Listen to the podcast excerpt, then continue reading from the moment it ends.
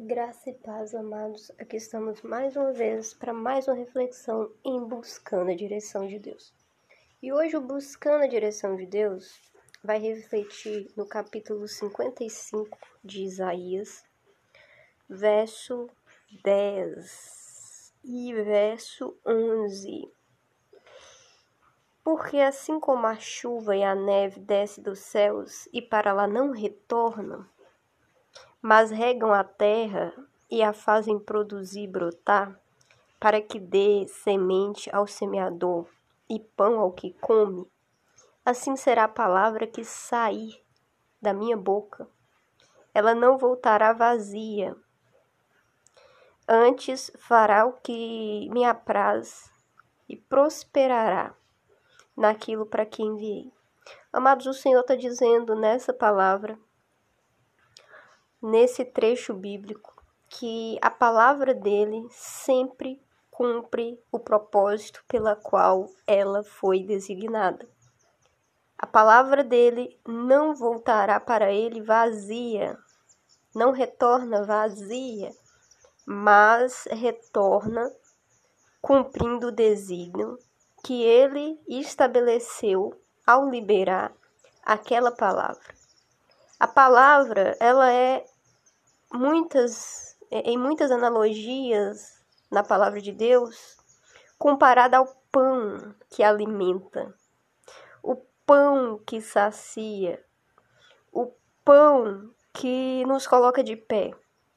E quando ele diz é, no, no verso 10 sobre essa analogia entre chuva, a neve que desce dos céus, que irriga a terra e faz essa terra é, ser uma terra fértil, né? Ah, porque as sementes que estão ali, elas começam a brotar ao receber essa água, ao receber essa chuva, essa neve, e dali dessas sementes obtém-se o pão que alimenta o homem. É o que Deus está falando sobre a palavra dele que a palavra que sai da boca de Deus, ela cumpre esse desígnio, ela alcança o solo do nosso coração. Ela faz brotar aquele potencial que existe dentro do seio do nosso coração. E quando esse potencial é despertado, quando isso que é eterno dentro da gente é vivificado, Cristo pode fazer com que tenhamos essa saciedade nele mesmo. E quanto mais cheio da presença dele, saciados nele, mais a nossa vida transborda na vida daqueles que testemunham o nosso viver. Às vezes a gente pensa que viver ou falar de Cristo é, é pregar, é ensinar, é tudo isso cumpre sim um propósito. E se Deus tem esse chamado para minha vida, para sua vida, é importante que você é, transborde isso.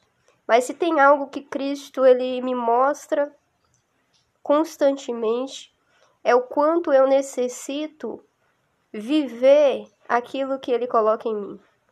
Porque um testemunho, mas ele pode ser um testemunho até silencioso, a sua vida pode ser uma vida vivida de uma maneira silenciosamente. E Deus fala através do silêncio, através de suas atitudes, através do seu comportamento. E é engraçado que o cristão ele vai sempre carregar essa, digamos, digamos, carregar uma né, de uma maneira ilustrativa, como se fôssemos um, um livro aberto. Porque você é fácil de ser lido. A pessoa olha para você e ela, né, principalmente quando confessamos a nossa fé publicamente, e elas vão olhar e dizer: veja, ele é um homem de Deus, ou ela é uma mulher de Deus, ou pelo menos ele se diz um homem de Deus. Então deixe que eu olhe o comportamento desse homem de Deus. Deixe que eu olhe o comportamento dessa mulher de Deus. E as pessoas começam a nos observar.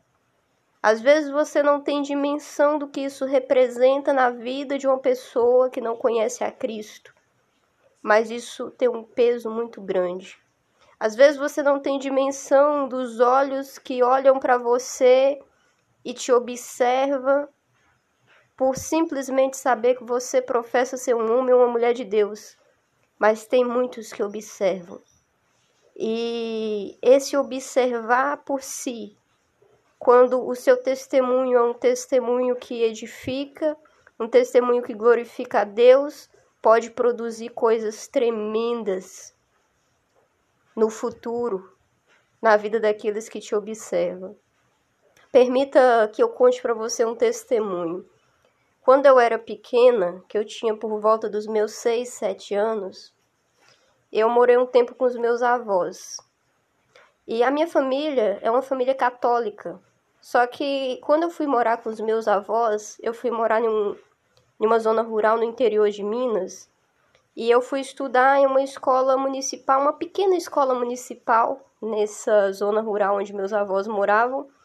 E ali é, tinha muitas né, coleguinhas que eram de, que eram de famílias evangélicas. Para dizer a verdade, a maioria das minhas coleguinhas era de famílias evangélicas. Só que eu não sabia, eu não tinha muita consciência do que realmente representava uma vida cristã até ali. Porque eu nasci, como eu disse, em um berço católico. Mas veja, o comportamento delas era diferente, a maneira como elas se vestiam era diferente. E claro que aos meus olhos era estranho também, né? A maneira que elas se comportavam, é porque era uma cultura né, diferente. Então, mas tinha uma percepção ali, né? De que havia uma diferença. E algumas vezes o meu avô, né? Meu avô, meu avô virou evangélico é, muito tempo depois, mas naquela época ele não era evangélico. Mas teve algumas vezes que Deus colocou no coração dele de pegar eu e os meus priminhos e o meu irmão e levar a gente naquela igreja evangélica que tinha ali naquela comunidade. E a gente ia lá naquele culto. Eu lembro que né, nessa época, engraçado, né, que não tinha igreja, na verdade, né? Eram era reuniões na casa dos irmãos, não tinha um templo, né? Depois é que surgiu um templo, mas enfim, a gente pegou até inclusive esse início e era muito assim um movimento, né, onde as pessoas cultivavam aquele laço, né, irmão, irmã e tal, assim, entre eles, né? Mas pra gente que não, não era é, evangélica, a gente não, não tinha essas tratativas, mas a gente observava tudo isso. Muito bem. É, passou muitos anos e, veja, eu continuei é, ali, né, por influência da minha família, é, sendo católica, uma católica não praticante, é, mas né, não fomos é, alcançados ali naquele contexto, né, é, nem levados a Cristo pelo testemunho dessas pessoas, né. É, mais tarde, quando eu mudei, né, eu voltei a morar com a minha mãe, é, gente, eu, eu e a minha mãe, meu irmão, a gente teve uma influência muito grande de um tio meu, que era muito evangélico. Muito, muito, muito evangélico. E ele ia para casa, ele colocava louvores, ele era uma pessoa de né, de estar tá orando, de estar tá, é, contrastando, confrontando o nosso comportamento mundano, né? Em outras palavras, falando bem rasgado, né, para você entender. E aquilo era engraçado porque ele ficava por uma, duas semanas lá em casa e né, a nossa, o nosso modo de viver era completamente impactado pelo modo de viver dele, porque ele era uma pessoa que se colocava né, como um cristão e ele falava: Olha, isso eu não faço, isso eu não escuto, isso eu não vejo, não assisto isso, não vou em tal lugar. E a gente amava muito ele, então a gente queria né, agradar ele naquele período que ele estava ali em casa. Então a minha mãe não ligava televisão, nem coisas que né, ele não gostasse. A gente colocava louvores, enfim, a nossa casa ela ganhava literalmente, né, naquelas, naqueles dias que ele estava ali conosco, uma atmosfera muito cristã, né, algo assim. Era muito engraçado porque ele ia embora, a gente até ficava assim, nossa, agora voltou tudo ao normal, mas é, é, em um menor, maior grau, aquilo de certa maneira falava, sabe? aquilo era semente que era plantada né, em nossos corações naquele período que ele estava ali e, e ele influenciava o nosso ambiente, né? Muito bem, nada aparentemente aconteceu, né, assim, desses impactos, dessa vivência, mas quando, né, isso eu falo, é, tipo, né, esse testemunho é, de quando eu morava na casa dos meus avós, eu tinha o quê? Uns seis anos, sete anos, nessa faixa, né, de sete aos oito anos, esse testemunho da influência do meu tio, eu já falo, né? Eu tendo ali por volta dos 10, 11, 12 anos, né?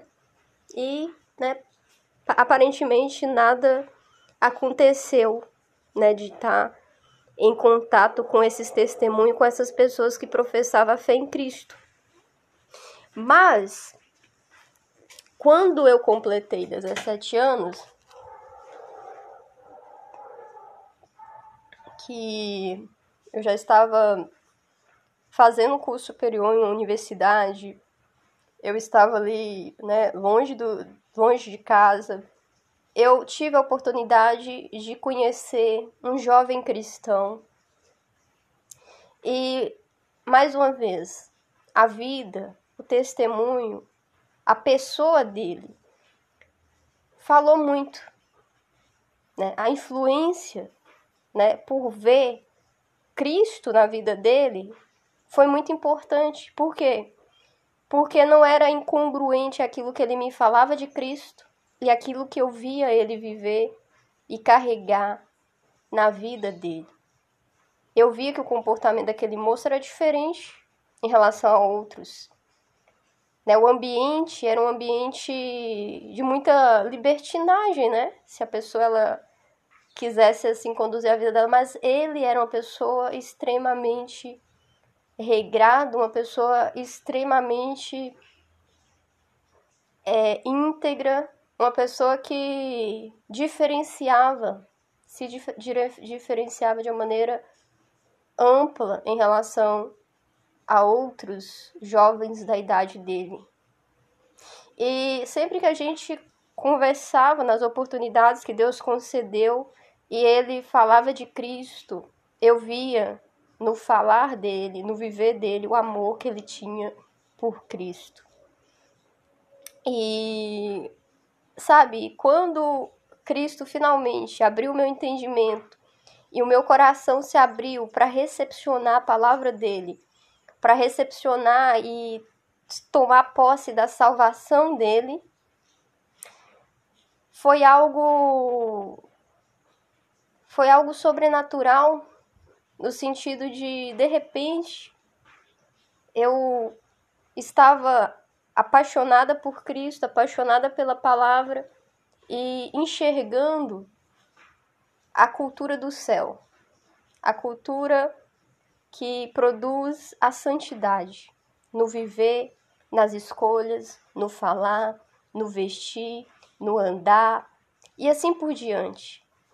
E depois de um tempo caminhando na fé, muitas foram as vezes que eu parei para pensar em vestígios, em pegadas, nas pegadas de Cristo, nas marcas no andar dele, junto comigo na minha caminhada. E eu percebi que aquelas aquelas vivências, aquelas passagens, mesmo que eu não estava entendendo nada do que aquelas pessoas estavam dizendo, mesmo que eu não entendesse nada porque aquelas pessoas estavam adorando Jesus. O quanto que elas tiveram peso para que em um, de, um dado momento eu ouvisse falar de Jesus e eu pensasse, não, peraí, não é a primeira vez que eu escuto falar de Jesus. Eu já esbarrei em muitas pessoas que talvez elas não me falaram de Jesus, mas elas vivem Jesus. E é sobre isso, amados é sobre uma palavra que não volta vazia em nenhum aspecto, sobre aquilo que pode produzir no meu ser, no seu ser, e sobre o que pode produzir através do meu ser e do seu ser. E eu creio que buscando a direção de Deus hoje, Deus está dizendo para mim e para você: se apoderar dessa palavra não com objetivos mesquinhos, sabe? Não com, é, com essa coisa do, do ego caído, não apenas olhando para mim, mas olhando para o que Cristo fez por mim e para o que Cristo, através de mim, ele pode fazer na vida de muitas outras pessoas. Então a gente deve buscar no Senhor essa graça para que o nosso coração ele seja esse solo fértil para receber a palavra. Essa palavra que não volta vazia, essa palavra que produz algo nesse solo, algo que germina, algo que transborda e gera vida na nossa vida e na vida de quem estiver próximo da gente. Amém? Então fique com essa reflexão e a gente se vê no, na, no próximo episódio do, do Buscando a Direção de Deus. Graça e paz, amados. Até o próximo.